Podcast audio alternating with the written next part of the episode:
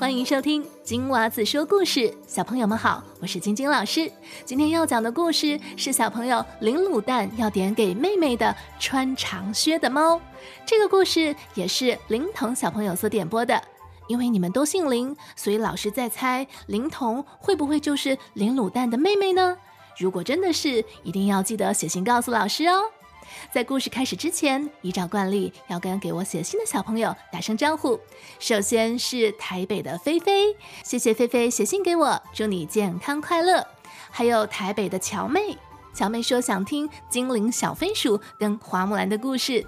另外呢，我们要跟宗伟 say hello。宗伟就快要六岁了，他是住在台中。他说他还有跟好朋友恩恩、瑞瑞、微微和佑佑介绍了我的频道哦，谢谢小朋友们。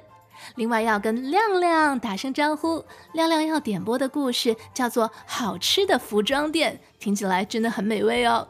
另外还有一位菲菲 Camila。他说想听睡美人的故事，这个故事老师曾经讲过，我将链接放在本集的叙述栏当中，记得要收听哦。另外，我们有一位三岁的小听众哦，小怀英，他是住在纽约的听众哦，他希望老师能讲端午节的故事。另外呢，陈宇和 Hugo 在这里，老师要特别祝他五岁生日快乐，他五月十九号过生日，小朋友们，我们一起唱生日歌给他听好吗？Happy birthday to Hugo，Happy birthday Hugo。接下来还有非常。非常可爱的吴家珍，她留了语音给我，在脸书的简讯里面哦，谢谢你，家珍。另外，我还收到了九 M 妈妈说，她的女儿彤彤呢非常喜欢听我的故事，希望不久的将来可以听到《冰雪奇缘》。以我在猜说，彤彤难道是钱若彤吗？因为有一位钱若彤小朋友写信给我说，他也很喜欢《冰雪奇缘》的故事啊。总之，非常谢谢这么多的小朋友写信给我，让我觉得每一天都好甜蜜、好温暖哦。好，事不宜迟，我们马上就要开始今天的故事。穿长靴的猫，准备好了吗？哦，对了，如果要点故事，请记得写信给我哟。可以去到我的网址 twinkle twinkle storytime dot com 给我留言，或者去到我的。脸书专业金娃子说故事，信息就在我们节目的叙述栏当中。那我等你写信给我哟。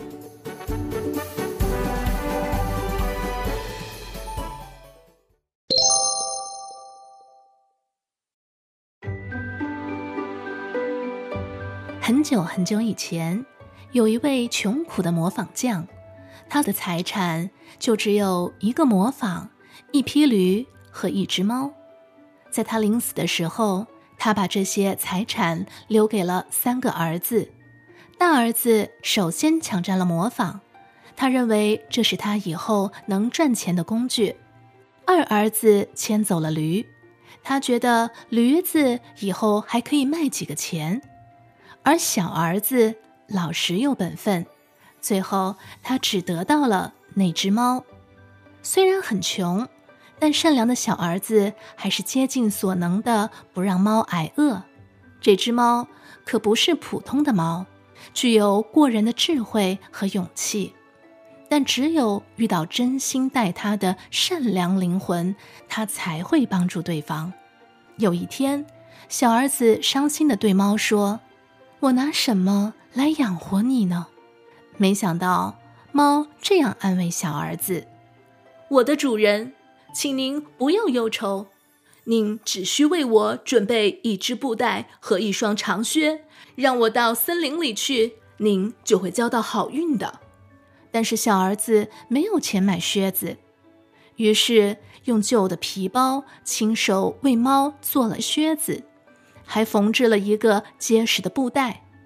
虽然做到手都起泡了，但不知为何，他还是相信猫会帮助他。穿上靴子的猫顿时变得十分神气。它背起布袋走入森林里。猫先是用布袋捉到了一只兔子，然后进入了王宫。国王见到穿靴子的猫，莫名的高兴。而猫见到国王，也深深的鞠躬表示尊敬。他对国王说：“陛下，我特地带来这只野兔。”是奉了我家主人卡拉巴公爵之命献给您的。国王听了很高兴，对他说：“那你回去告诉他，我很感谢他。”第二天，猫捉了一对神奇的七彩鸟，并把它献给了国王。国王看到神鸟，更加开心了。这次，国王说：“那你回去告诉卡拉巴公爵，我十分的感谢他。”就这样。猫不断地用卡拉拔公爵的名义献给国王很多奇珍异兽，这让国王对卡拉拔公爵的印象越来越好。有一天，猫得知国王和美丽的公主要到河边郊游，他立刻回到小儿子身边，对他说：“主人，假如您相信我，请到河里去洗澡，那样您的好运气就会来的。”小儿子照着猫的话来到河边洗澡，不一会儿，国王的马车经过，猫突然拼命大叫：“救命啊！救命啊！卡拉巴公爵要淹死了！”国王一听便认出了这是猫的声音，立刻命令护卫队去营救卡拉巴公爵。当他们把可怜的卡拉巴公爵从河里救起来时，猫走到国王面前说：“陛下。”卡拉巴公爵在河里洗澡时，衣服被强盗给抢走了。国王一听，立刻吩咐仆人去取了几套最豪华的衣服来。那个被称作卡拉巴公爵的小儿子，本就生得俊美，如今穿上华丽的衣服，显得格外的有气派。公主一见，便暗暗地爱上了他。还请小儿子坐进马车，一同游览。猫在马车前面奔跑着，他看见农夫在割草，就对他们说：“农夫大叔，你们辛苦了，哎，请你们帮个忙。一会儿国王问起你们这草地是谁的，请你们一定要说这些都是卡拉巴公爵的。卡拉巴公爵日后一定会感谢你们的。”农夫答应了猫的要求，果然。国王经过这里，问这些割草的人：“你们割草的这片地是谁的呀？”“这是卡拉巴公爵的。”农夫们大声说。之后，猫又在车子前继续奔跑，遇到割麦子的人，他也告诉了他们同样的话。于是国王听到了相同的回答。想不到啊，卡拉巴公爵这么富有。国王大为惊叹。很快的，猫便跑到了一座精美的城堡前。城堡的主人是个会法术的巨人，他很富有，周围的一切都是他的。但是他十分骄傲和自大，常常欺负那些农夫和割麦子的人。猫很友好地对巨人说：“卡拉巴公爵派我向您问好。”巨人很高兴，请猫坐下。猫问巨人：“听说您的本领很大，能变成一只狮子，这是真的吗？”巨人很得意地对猫说：“当然是真的。”为了显显本领，他立刻变成了一只狮子。猫看见狮子在他面前出现，吓得跳上房柱，大叫道：“吓死宝宝了！”猫又问巨人。那你能变成小动物吗？比如耗子或田鼠？不等猫说完，巨人又立刻变成了一只耗子。猫纵身一跳，把这只小老鼠巨人装进了布袋里，藏了起来。等国王的马车来到城堡前，猫跑出来迎接他们。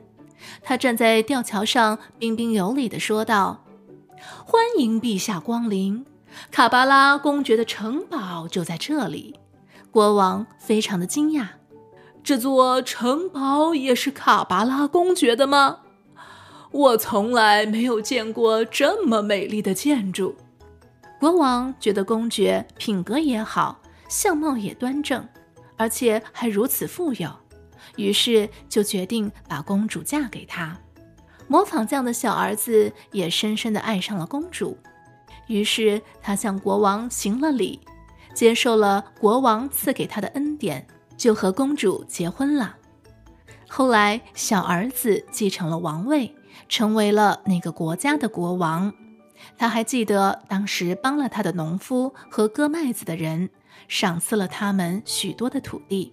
而穿靴子的猫当然也被封为了大爵士，天天陪在国王和公主的身边，保护他们。现在他的靴子可多了，但是他最喜欢的还是当初小儿子亲手为他缝制的那双长靴。